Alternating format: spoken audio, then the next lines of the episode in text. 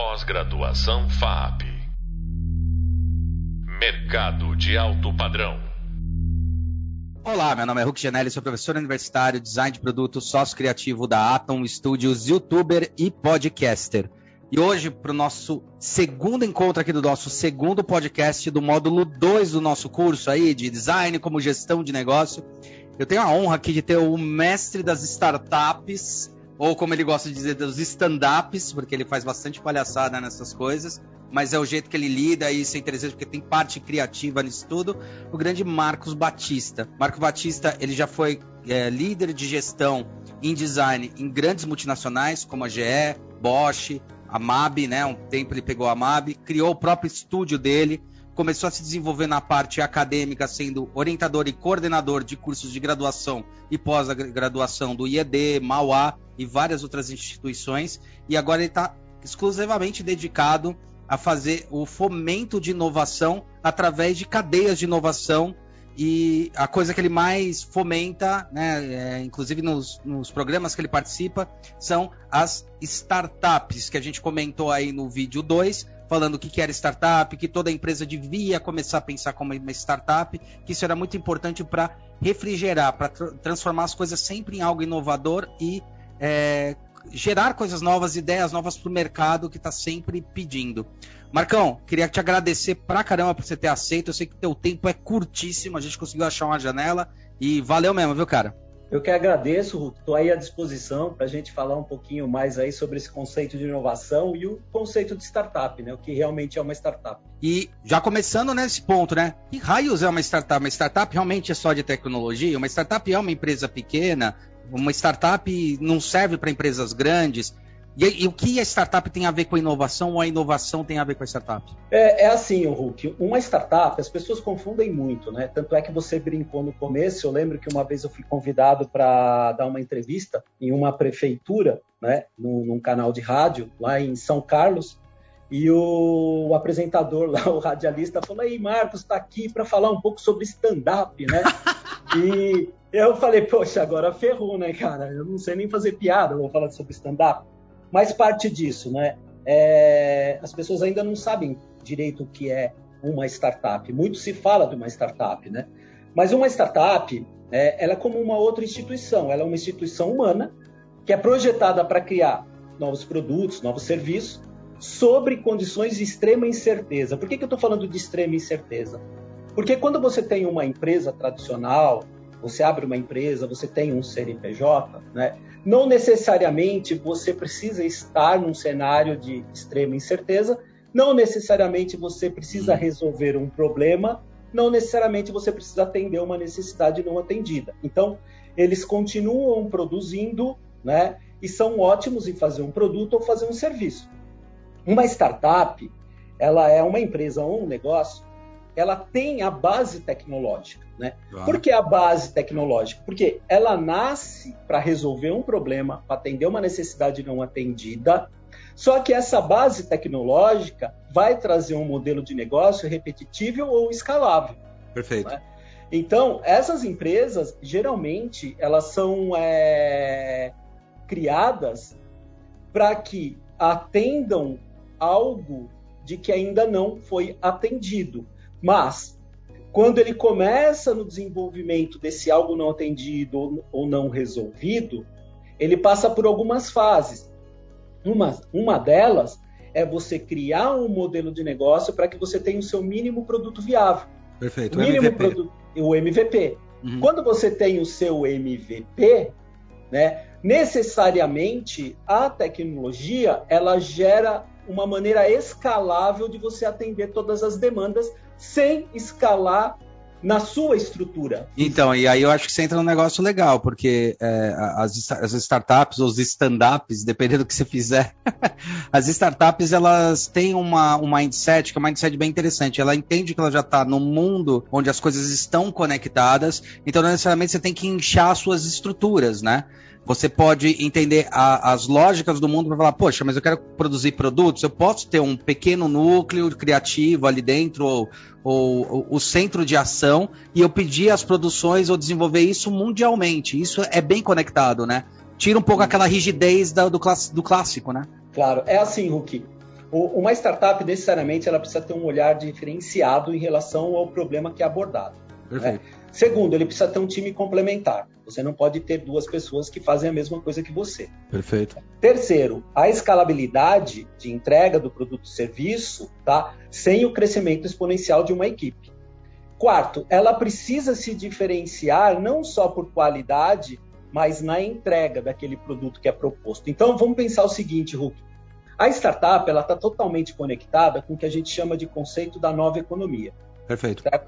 O que diferencia aí? Quando a gente tem o impacto da transformação digital, que são essas tecnologias exponenciais que saíram do laboratório e se conectaram, tipo Big Data, é, internet das coisas, uhum. a indústria aditiva do 3D, a inteligência artificial, o 5G, realidade blockchain, aumentada, todas essas blockchain. coisas. Uhum. Quando elas saem do laboratório e se conectam, ela gera um mundo que a gente chama hoje de mundo exponencial. Então a gente mudou de era, certo? Com esse impacto da transformação digital. O que muda, né?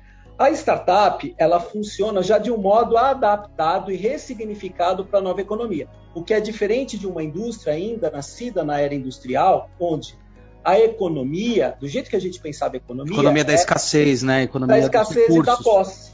Né? Uhum. Né? Da posse. Então, Perfeito. o que acontece? Lá no passado, e se pegar aqui eu, você, o Léo que nos acompanha, o que, que a gente fazia? Né? Qual era o nosso briefing? O nosso briefing era é, desenhar mais uma linha de produto e dava um nome para aquela linha de produto. Então, desenhar mais uma linha de carro, é, é, projetar uma casa.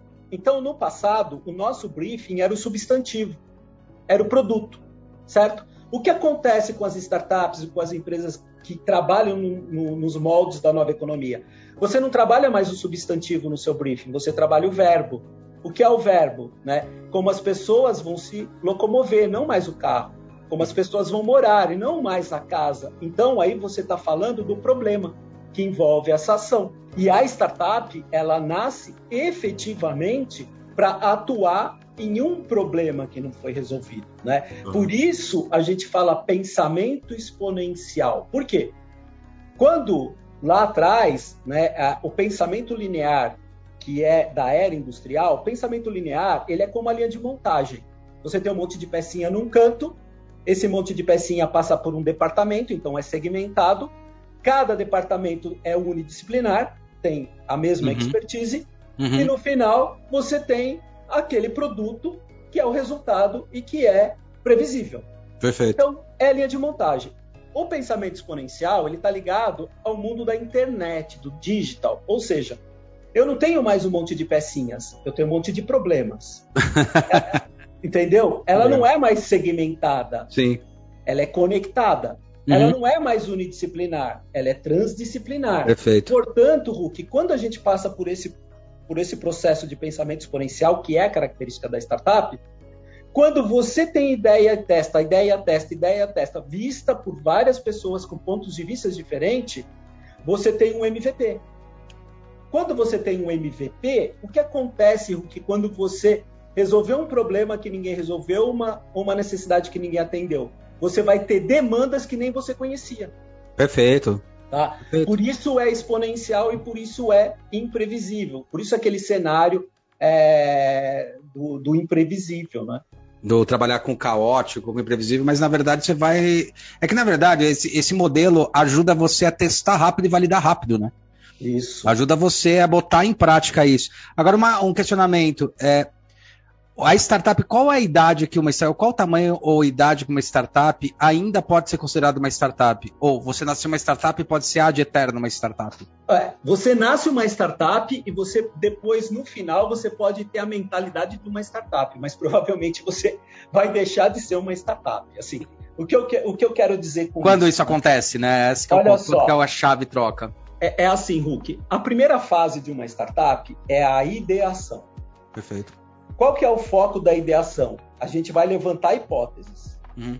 certo? Então certo. vamos levantar hipóteses, que são teses fracas ainda, uhum. sobre aquele problema. Uhum. Nesse momento, a sua equipe é parte do tempo, ela não é integral, né? Porque ninguém está envolvido totalmente nesse negócio, porque ele ainda não gera lucro. Perfeito. O seu produto é uma ideia e seu investimento é zero ainda, né? Por quê? Porque agora a pergunta é: será que esse problema está sendo bem atendido? Bom, A segunda fase é a validação. Né? Então, eu gerei uma ideia, eu começo a fazer, levantar hipóteses, testar aquilo, e aí a validação, o foco agora é confirmar essas hipóteses. Então, eu confirmo aquela tese, a minha equipe agora, ela já tem uma competência focada naquilo que ele quer resolver, o produto já é um MVP e o investimento ainda é o que a gente chama de bootstrap, que é que, legal. É do sai do seu próprio bolso ou que a gente chama de FFF, que é família, amigos e tolos, né? Nossa, achei é, que era fudeu, fudeu, fudeu. Mais ou menos isso. Porque, Hulk, nenhum investidor, nenhum investidor, ele vai investir numa ideia. Ele sim, vai investir sim. em alguém que já tem um MVP e já tirou uma nota fiscal. Sim. Certo? Tá. Aí, você validou.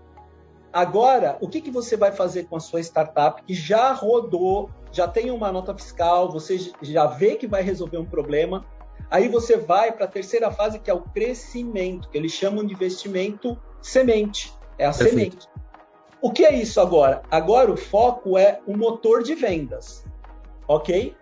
Tanto é que o maior número de investimento para uma startup é para o CAC, cálculo de aquisição de clientes. Perfeito. Porque sem dinheiro você não cresce. Agora você tem uma equipe 100% dedicada. Agora você tem a versão do seu produto já pivotada em cima do seu MVP e o seu investimento é o semente, é o anjo. Perfeito. Certo? Bom, e aí você tem que ainda esse investimento inicial ainda flutua em torno dos 10% para poder alavancar ou pode variar? Por exemplo, Não. porque geralmente você fala o projeto vai custar 10 milhões. Aí geralmente falam, ah, um angel pode entrar com um milhão, que isso já começa a startar esse MVP. Como é que funciona essa lógica? Ainda é, é, assim? Não, não é uma regra, Hulk. Tá. O, que, o que acontece é assim, a grande dificuldade, a grande dificuldade de, de quem tem uma startup hum. é, é calcular o seu valuation. Perfeito, sim. Todo investimento é em cima do valuation. O, o, o, que eu quero dizer? Valuation é uma série de, de fórmulas que você faz diante do cenário que você está vivendo, da demanda que você está atendendo, da previsão que você tem de crescimento, se aquilo tem demanda, se a sua equipe é enxuta, se a sua equipe é complementar, ou seja, envolve uma série de coisas.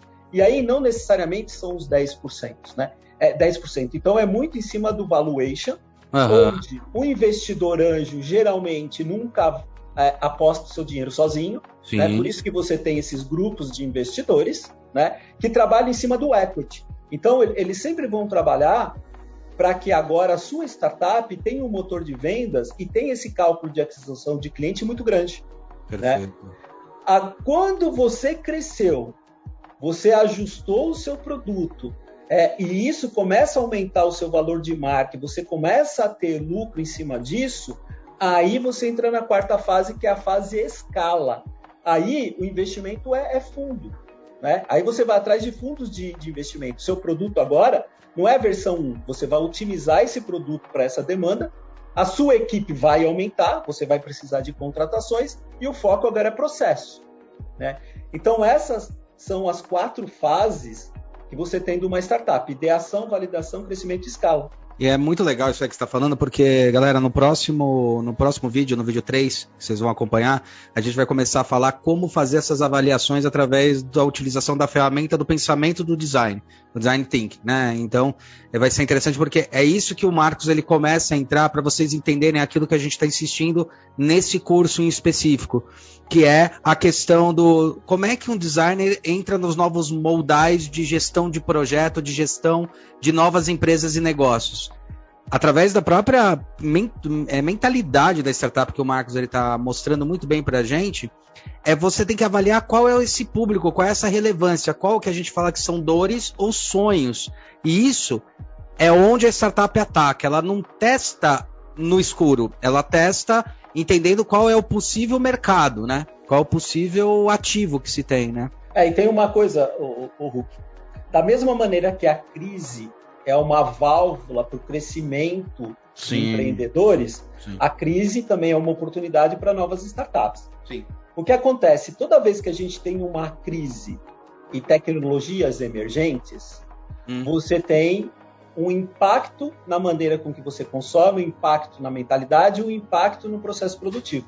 Quando você tem esses impactos, naturalmente surgem oportunidades. Uhum. É em cima disso que aí você estava falando da mentalidade quando cresce deixa de ser uma startup, né? Uhum. Vamos, vamos pensar no seguinte: o que aconteceu quando essas startups começaram a mostrar para o mundo que o conceito dela era de mais experimentação, menos planejamento, ela tinha velocidade para analisar o erro e pivotar. Então, o que, que, o que, que as startups trouxeram para as empresas tradicionais? Né? É, por exemplo, se você pega o Itaú, por que, que o Itaú ele tem um espaço que chama Cubo, onde ele incuba e acelera é, fintechs? Fintechs, é isso aí. Você é. tem a Oxigênio, que é da Porto Seguro. Por que, que a uhum. Porto Seguro coloca isso? Por que, que a Bradesco tem Nova Bra? Por que, que o Einstein tem um grupo de, de incubadora dentro do próprio hospital? Por que, que isso acontece? Aliás, parece, diz as, as lendas, que aliás o Fábio, vocês também vão ter aula com ele, o Fábio Santana. A Braskem também está começando a startar aí uma. fomentar um, um, um estilo desse de, de, de co-work. É bem legal. Então, eles fazem isso, Hulk, pelo sentido de é, uma empresa grande, ela normalmente ela é muito hierárquica, muito burocrática, sim, sim. né? É, você tem um trabalho além do normal de sobrevivência, de você trabalhar sim. todos os seus as suas linhas de produto, trabalhar todas as suas marcas. O que acontece? Esse processo internamente dentro de uma organização, e a gente sabe disso, né? Eu, você, o Léo, quantas vezes a gente já não não, não tentou formatar uma equipe de inovação dentro de uma organização. Vixe. E isso é difícil. Às vezes tem... falha, falha drasticamente, é. é. muito complicado. Dentro da organização, você tem é, a sua meta do seu departamento, né? Você tem o, o, o que a gente chama de estratégia de funcionamento, não estratégia de crescimento. Perfeito, né? perfeito. Então você fica no funcionamento. Os KPIs Agora, lá. Exatamente. Agora, o que é esse braço? Né? ele promove um ambiente onde as pessoas vão trabalhando é, essas questões não ainda é, trabalhadas dentro da organização, para que de lá saiam ideias que podem ser concretizadas na organização. Perfeito. Então é por isso que hoje aparece muito o conceito de spin-off, que é um braço daquela empresa com o próprio CNPJ. Perfeito. Então, é, essas empresas estão se utilizando de espaços como startup, incubadoras e aceleradoras, para que ali eles tenham de verdade o que se chama inovação aberta, para que tenham é, características de experimentar novas ideias. E as, as, empresas têm que entender isso aí como um investimento, né, Marcos? É, não dá para entender como um, um, um, passivo, né? Ele é um ativo que vai gerar fomento de inovação sempre no mercado, né? Por exemplo, é. Eu lembro que tem um case muito legal, que eu gosto de falar até por curtir bastante, que é a questão da Microsoft, né? Micro, que muito pouca gente fala, mas a Microsoft já praticava esse tipo de modelo lá atrás, que foi da onde surgiu o Xbox, né? Então eles falam assim, puta, meus funcionários, eles trabalham X horas por dia, mas X tempo dessas horas, vocês podem fazer o que vocês quiserem. E nesse fazer o que quiserem, eles podiam criar inovação e criar coisas. E foi daí que surgiu a ideia de de fazer uma. Primeiro, uma estação de jogo que era um computador altamente tecnológico para jogar, e daí eles começaram a falar por que a gente não entra no mercado de videogames, e daí surge o Xbox 360, o One e assim por diante. E foi através desses fomentos. Eu estava te perguntando se uma empresa podia ser uma startup, justamente que daí você me explica essa questão do spin-off, que eu achei bem legal, não conhecia essa terminologia, mas é interessante porque é justamente isso. Não é que você é uma empresa grande, que você não pode ter núcleos de startup ou núcleos de inteligência nesse sentido, né? É, exatamente. O, o, a empresa ela tem que entender que hoje ela não pode funcionar naqueles organogramas que a gente era colocado em forma de pirâmide, né? Aquilo é lento, aquilo é burocrático, né? Aquilo demanda muita energia e muito tempo para o desenvolvimento de alguma coisa, né? Hoje você precisa ter um, um organismo mais vivo, né? Um organograma onde elas são conectadas e são vivas, ou seja, é, a gente trabalha a informação e a formatação de conteúdo em conhecimento de maneira muito mais rápida, uhum. menos burocrática, menos descentralizada, né? Então, é, essas incubadoras, essas soluções que as empresas grandes criaram, é efetivamente o espaço de experimentação deles, né? Mas experimentação com muito mais responsabilidade, uhum. porque porque essa, é, esses grupos que trabalham na solução de um problema do setor dele, né, esses grupos é como se fossem startups é, é, grupos, né, startupeiros ali dentro, formando, né, formando uma, uma empresa, braço dessa grande empresa. Então muda a, a configuração né, de funcionário dentro dessas incubadoras. Porque agora esse cara é um empreendedor, é um empreendedor de verdade, que ele agora ele está trabalhando, sendo, ele está ban sendo bancado. Né? Existe uma linha de fomento para que ele resolva um problema, mas qual é o, a, a, vantagem? A partir do momento que ele resol, resolveu um problema, com todo esse trabalho, que às vezes as pessoas acham que é rápido, mas demora até três anos. Sim, sim. Né? E aí ele tem participação em cima daquilo que ele resolveu. É como se a grande empresa fosse a própria investidora dessa spin-off, que é um braço da empresa. É, e eu acho isso muito bacana porque também a galera não confundir com a, uma, uma, coisa que aconteceu na maioria das empresas, a gente já fez consultoria também para ela, que é o PID, Product and Development, tá? O Product and Development, às vezes conhecia como, ah, ali eu tenho inovação. Não, aquela inovação, geralmente, do produto e desenvolvimento de uma empresa é para melhorar os recursos e serviços da própria empresa de problemas que a empresa tem dentro dela mesma. Uma spin-off, uma startup interna, não tem a ver com o P&D. Ela tem a ver com achar novos, novos moldais, novas formas de atender demandas, serviços, e é por aí. Então não confunda, porque às vezes a sua empresa tem um PID e fala, ah, mas eu tenho produto de desenvolvimento. Não é a mesma coisa. Esse resolve as questões de tipo, ah, massa que eu preciso melhorar no produto, a questão de transporte, a questão de coisas internas. Né, do que já é produzido, do que já é entendido. A startup ele, ele vai atrás de possíveis mercados e dores que ainda não foram ofertados, né? Tem que ficar muito claro isso, né? É, é, e assim, é, e pensar que a grande inovação, né, ela não é que você tem que resolver uma coisa extraordinária. Você pode resolver uma coisa ordinária extraordinariamente bem. É né? Então, assim, o foco da inovação de uma startup é resolver efetivamente um problema que você transforme aquele negócio, a vida de uma pessoa, assim como os exemplos que a gente tem, né? Toda startup, ela nasceu de algo que trouxesse mais conveniência que, que trouxesse mais segurança, mais satisfação, mais, sei lá, um elemento de valor importante para o usuário. Não, muito legal, Marcão. Obrigado por ter participado aí do podcast. Isso é bem importante. A questão da visão da startup como um novo é, modelo é, de serviço, de produtos e de entregas relevantes para o mercado.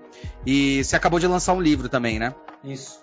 É o Metamorfose Empreendedores Quatro Eixos do Ser pela editora Alta Books. Muito bom, cara. Então é isso aí. Brigadão, Marcos. Brigadão por ter participado.